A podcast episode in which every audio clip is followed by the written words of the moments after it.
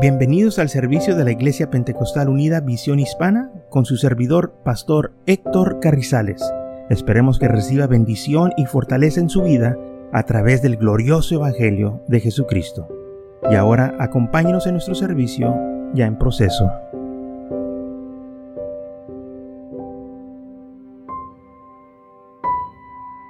En el Salmo 135, versículo 15 dice así, los ídolos de las naciones son plata y oro, obras de manos de los hombres. Tienen boca y no hablan, tienen ojos y no ven, tienen orejas y no oyen, tampoco hay aliento en su boca. Semejante a ellos son los que los hacen y todos los que en ellos confían. Ahora aquí incluye no nomás los que los hacen, pero también en los que confían en estos ídolos, en estas imágenes. Y dice claramente de qué son hechas. Son de plata, son de oro, son de barro, son de piedra, son de papel. Este, hoy en día muchos cargan retrato de ellos en sus billeteras, en sus bolsas cargan imágenes, pero estas imágenes no pueden ayudarlos. En lugar que sus dioses los carguen a ellos, ellos están cargando sus dioses. ¿Sí? Nosotros que confiamos en el Señor, nosotros tenemos la fe en Él, que Él nos va a cuidar, que Él nos va a ayudar, que Él nos va a proteger. Nosotros no protegemos a Dios, Él nos protege a nosotros. Dios no nos sirve a nosotros, nosotros le sirvemos a Él. ¿Mm? Así que nosotros, hermanos, tenemos que saber estas cosas para no caer en un error, como muchos han caído, de que confían en ídolos o imágenes que tienen ojos y no ven. Les están orando la gente, pero ellos no pueden escuchar. Tienen oídos, orejas, pero no oyen. Tienen boca, pero no hablan, no tienen aliento, tienen manos, pero no pueden palpear, no pueden tocarte, no pueden hacer nada por ti. Entonces, ¿por qué la gente les sirve y les da homenaje? Porque no quieren servir al Dios verdadero, por esa razón. Prefieren hincarse delante de obras de manos de hombre, de manos pecadoras, que hincarse delante del Dios santo, del Dios verdadero. Porque estas imágenes, estas deidades que el hombre sirve, no les pide nada. Pues no pueden hablar. El Dios de la gloria verdadero sí nos pide algo que renuncienos al mundo y que lo amenos a Él. Que déjenos todo atrás y que le sirvamos a Él. Que camínenos en pos de Él. Y mucha gente dice, no, no, pues eh, yo prefiero entonces estos dioses de barro porque ellos no me piden nada, no estoy comprometido con ellos, puedo hacer yo lo que quiera y eh, servir a, quien yo quiera y, y todo está bien, pero no, no todo está bien. Porque la Biblia dice que la paga del pecado es la muerte. Ahora, un día ellos van a necesitar ayuda. ¿A quién van a clamar? ¿A esos santos? Bueno, clama a ellos, a ver si te pueden ayudar. A ver si vienen a tu rescate. A ver si pueden ellos socorrerte en tu tiempo de aflicción, de angustia. llámales. Pues tienen ojos y no te van a ver. Tienen oídos y no te van a escuchar. Entonces nosotros, hermanos, tenemos que acordarnos, como dice el salmista, el Salmo 115, versículo 3, nuestro Dios está en los cielos. Y Él nos mira desde allá. Pero también tiene poder para morar en nuestros corazones, para estar con nosotros. Nuestro Dios, donde quiera está, su trono está en el cielo. Los ídolos no son como Él, son obras hechas de manos del hombre. Ahora, oro, plata, madera, todas estas cosas son del mundo, son terrenales. Y recuerde que la tierra está ¿Alguien sabe cómo está la tierra? Maldecida. Entonces el hombre hace estos ídolos. Esos ídolos que están entonces maldecidos. Y la gente se les está hincando y dándole honra y gloria a esas cosas. Eh, por eso estas, eh, es una abominación. Por eso eh, hay este, graves consecuencias para aquellas personas que adoran ídolos. Y todas las naciones que adoran ídolos están en pobreza, en escasez, en miseria, porque esos ídolos no les pueden ayudar.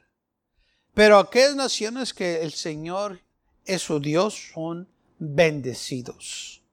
Y por eso nosotros tenemos que acordarnos de estas cosas. Y quizás muchos de nosotros en un día, en un tiempo, servíamos a estos ídolos. Pero cuando se nos habló de la cruz del Calvario, cuando se nos dijo que el Dios de la gloria vino a buscarnos, a, a redimir de nuestros pecados, nosotros lo creímos. Y vino no como un ídolo, pero vino como eh, este hombre y dio su vida por nosotros en la cruz del Calvario para redimirnos de la maldición. Y le damos gracias al Señor por ello. Amén. Y entonces nuestro Dios no es una imagen hecha por manos de hombres pecadoras. La isla dice que nuestro Dios es uno. Y este eh, Dios de la gloria está vivo, es eterno. Dice la Biblia que no hay otro Dios fuera de él. El hombre ha hecho muchos dioses ellos mismos se los han hecho, porque la Biblia dice que nomás hay uno. ¿Qué es un Dios? Bueno, un Dios es lo que la gente le da homenaje, le da reverencia, lo que la gente lo tiene en alta estima, lo que la gente sirve. Ese es tu Dios. Isaías capítulo 45, versículo 5 dice, yo soy Jehová y ninguno hay más no hay Dios fuera de mí. Yo te enseñaré aunque tú no me conociste, para que sepas desde el nacimiento del sol hasta donde se pone que no hay más que yo. Yo Jehová y ninguno más que yo. No hay otro Dios. Entonces, ¿por qué los hombres se hacen imágenes? Por su rebelión. Porque no quieren sujetarse al Dios verdadero, porque no quieren comprometerse, no quieren dejar su pecado, quieren vivir o seguir viviendo una vida pecaminosa. Pero el pecado y Dios no van de acuerdo.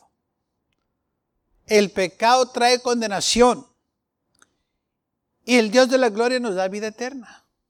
El pecado trae muerte y en el Señor él no es Dios de muertos, el Dios de vivos. Entonces el pecado y el Señor no concuerdan. Por eso nosotros hacemos una decisión de dejar el pecado y servir al Señor. Pero otros quieren permanecer en el pecado para hacer lo que les agrada o lo que le agrada a la carne.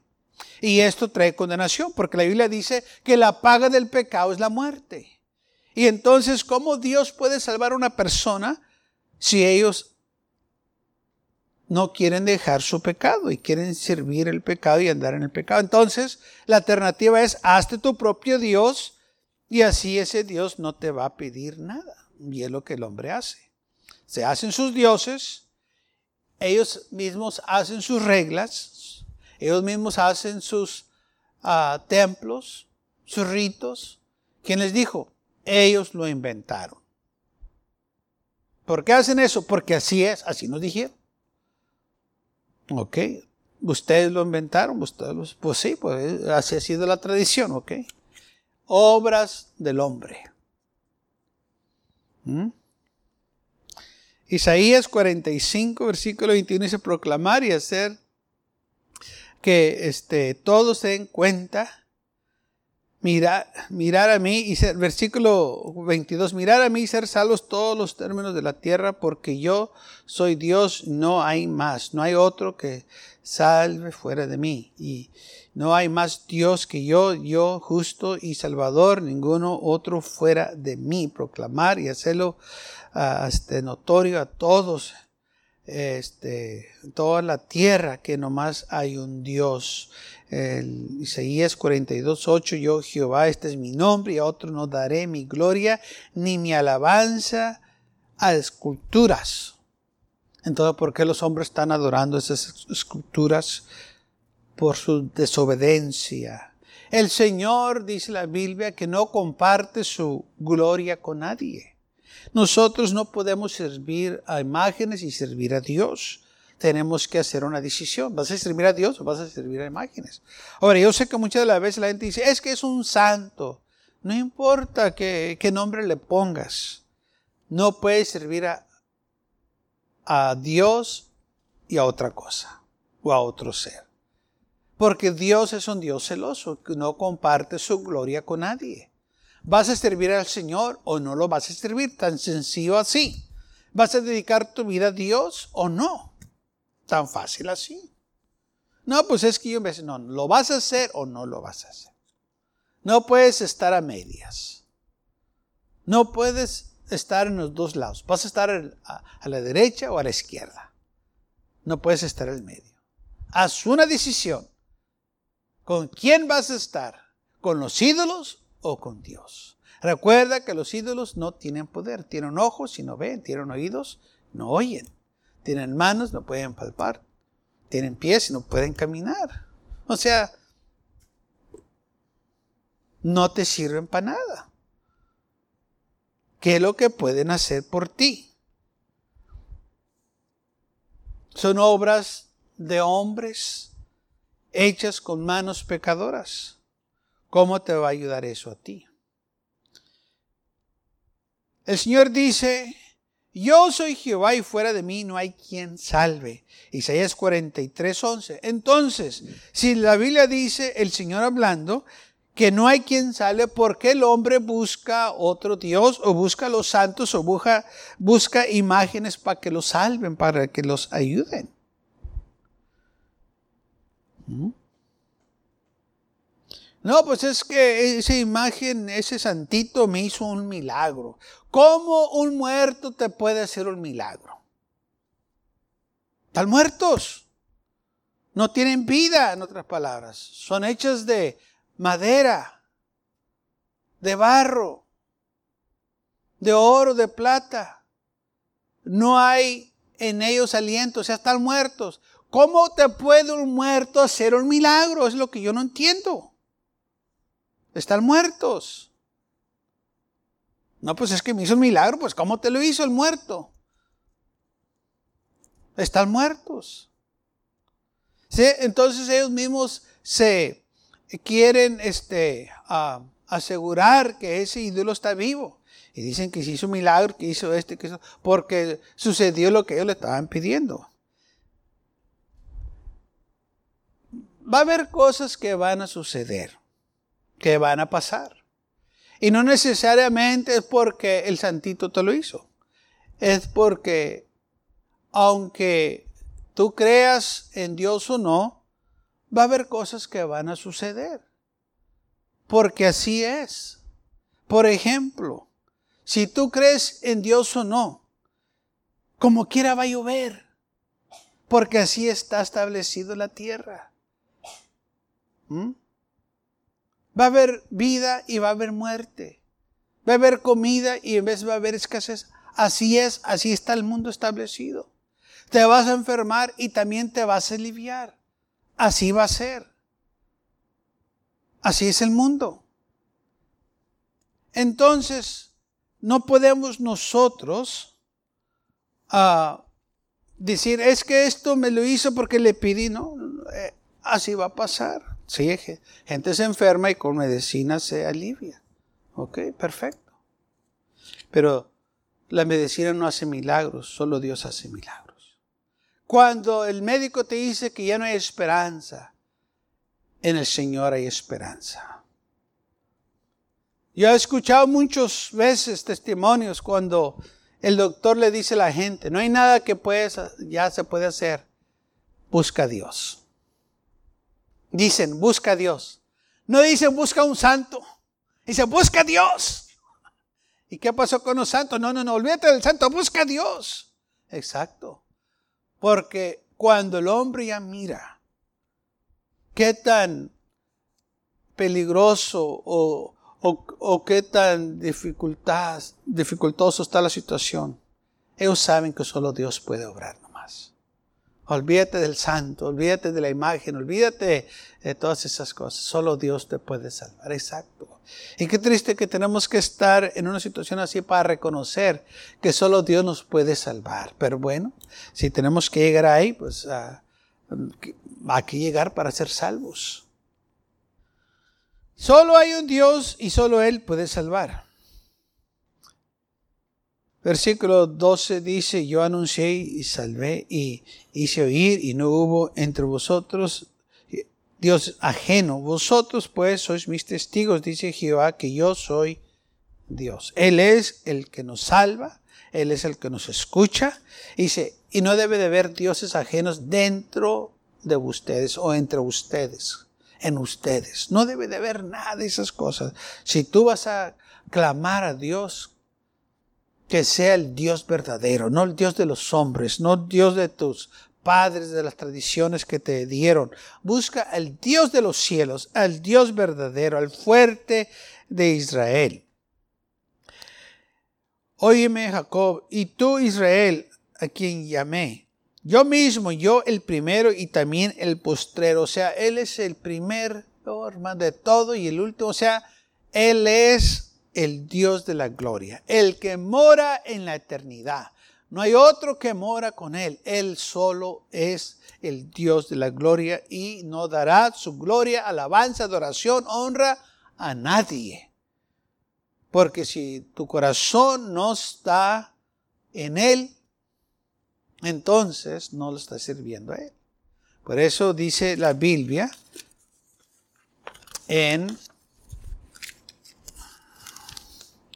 Deuteronomio capítulo 6, versículo 4. Oye Israel, Jehová nuestro Dios, Jehová uno es. Y amarás a Jehová tu Dios de todo tu corazón, de toda tu alma y con todas tus fuerzas. Amarás a Jehová tu Dios con todo tu corazón. Fíjese, tenemos que amarlo. Con todo nuestro corazón, con toda nuestra alma y con todas tus fuerzas. Tienes que entregarte completamente a Él. Muchas veces hay gente que dice, pues lloro a Dios y no me escucha, lloro, yo la clamo y, y Dios no hace nada.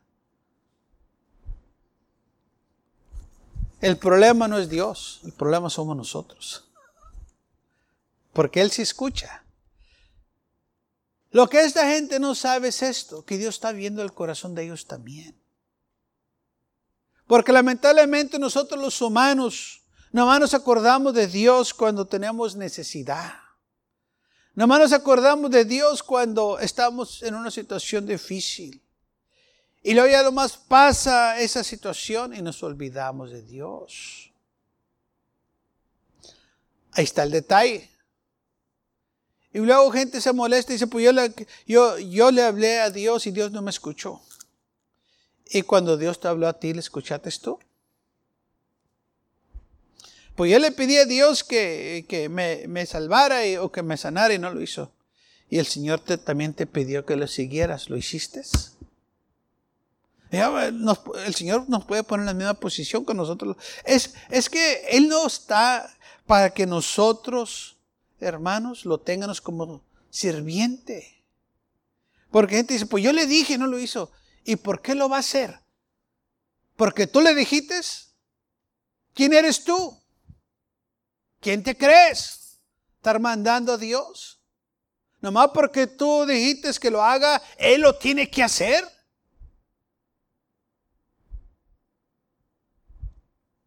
¿Desde cuándo?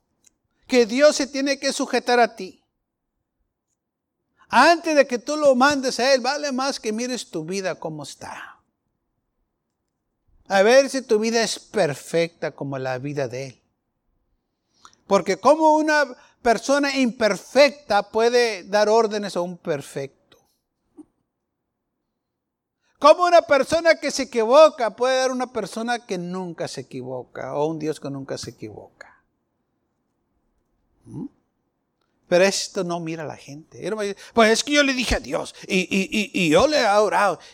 Ah, sí. Entonces tú lo mandaste. Tú lo ordenaste. Y porque no hizo lo que tú quisiste.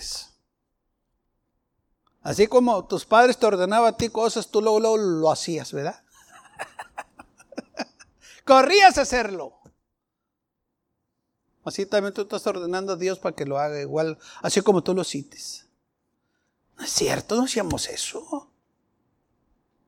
Y se molesta, pues es que yo, yo, yo le dije, ya, tengo tiempo diciéndole y no lo hace. Y él también tiene tiempo llamándote y tú no lo haces. Demandamos cosas de Dios, pero cuando Él nos pide cosas de nosotros no lo hacemos. Así que la culpa no es de Dios, es de nosotros. Y si nosotros queremos algo de Dios, dice la Biblia que nos tenemos que humillar ante Dios, porque Él es Dios. Tú y yo no somos nada.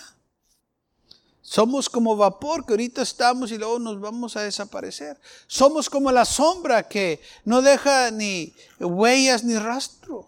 Ni se sabe que hubo. Nada. Entonces, ¿por qué sentemos que tenemos nosotros esa autoridad de mandarlo y decir hazlo? Y si no lo haces, vas a ver. Y luego queremos que nos conteste las oraciones con esa actitud. No trabaja así. La Biblia dice que Él resiste a soberbio o al orgulloso, pero le da gracia al que se humilla, al que sabe que ha fallado, al que sabe que no ha vivido una vida correcta. La Biblia claramente dice, no hay ni injusto, no, ni tan solo uno, no hay quien busque tras de Dios. Entonces la Biblia nos dice que todos estamos bajo condenación, pero por la pura gracia de Dios y amor, hermanos, tenemos nosotros la oportunidad de acercarnos a Él, humillándonos, confesando nuestros pecados, Él está ahí listo para perdonarnos. Es el único Dios que hay que puede perdonar nuestros pecados. Fuera de Él no hay quien salve.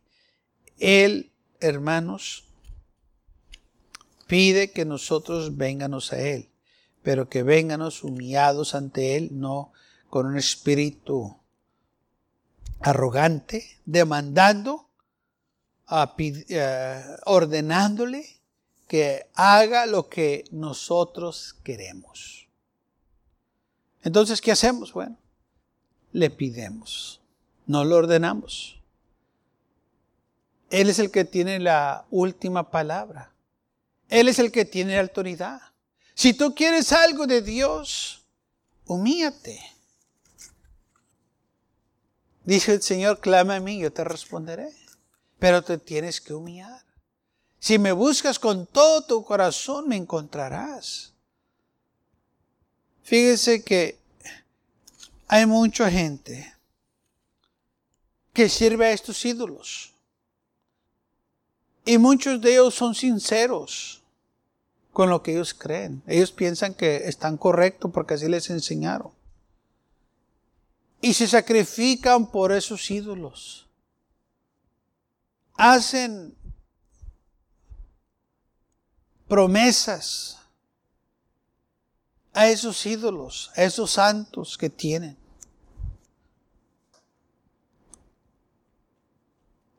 Pero todo eso, aunque ellos sean sinceros y, tengan ese sentir, de nada les sirve. Es en vano todo lo que están haciendo.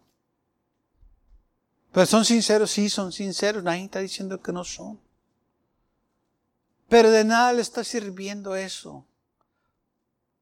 Porque esos ídolos son obras de manos de hombre. Y las obras del hombre no te pueden salvar. Las obras del hombre no te pueden dar vida eterna. Las obras del hombre te van a condenar y no te van a salvar. ¿Qué es lo que el Señor nos pide entonces? Que le ámenos con todo nuestro corazón, con toda nuestra alma, con todas nuestras fuerzas. ¿Sabe? Estos uh, personas, tanto como ellos, hay otros también, que darían su vida y la dan por su Dios, por sus profetas, por lo que ellos tienen en alta estima. Por eso muchos de los conflictos en el Medio Oriente es por su religión, ¿sabe? Que si dice algo de su Dios o su profeta, lo matan a usted porque ellos están serios. Ellos sí dan su vida por su Dios o sus profetas, por sus religiones. Lamentablemente esa fe está mal puesta. Sí, oh, pero ¿qué sería si la pusieran en el Dios de la gloria? ¿Qué clase de personas fueran esas personas? Si con ese mismo celo que sirven a su profeta o a su Dios, servirían al Dios verdadero. Yo creo que hubiera un gran ayudamiento. Porque esa gente da todo por su Dios. Con razón el enemigo quiere que haya conflicto con ellos y que haya destrucción en sus vidas, porque él sabe. Si el Evangelio llegaría a ellos, puede pasar algo tremendo, porque esa gente está seria. ¿Qué pasaría si nosotros también nos pusiéramos en esa posición? A estar igual que ellos, serios, celosos por este Evangelio de Jesucristo. Que dieron nuestra vida al Señor completamente como ellos la dan. Y ellos la dan completamente. O sea que ellos, eh, esa es su vida de ellos se toca el sonido y dejan lo que están haciendo para ponerse a orar. Todos, todos dejan, cierran tiendas, cierran restaurantes. Es tiempo de orar y es tiempo de orar.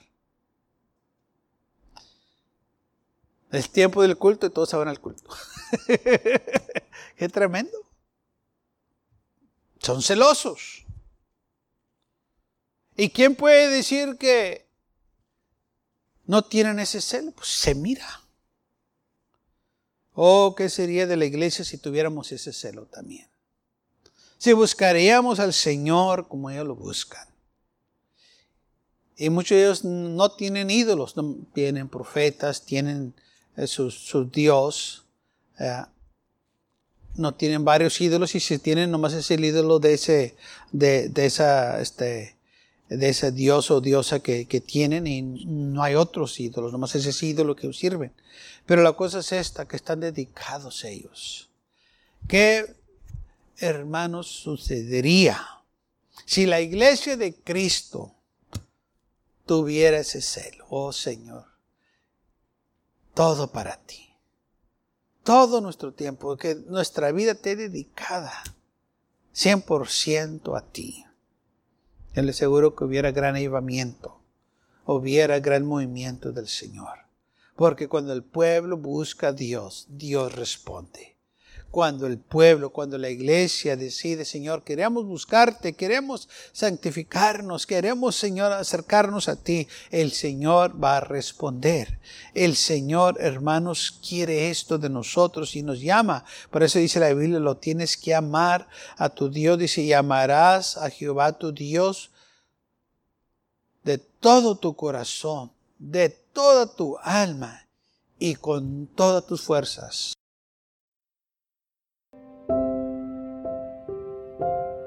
Gracias por acompañarnos y lo esperamos en el próximo servicio. Para más información, visítenos en nuestra página web macallen.church También le invitamos que nos visite nuestra iglesia que está ubicada en el 2418 Bowman Avenue con esquina calle 25 en McAllen, Texas 78501.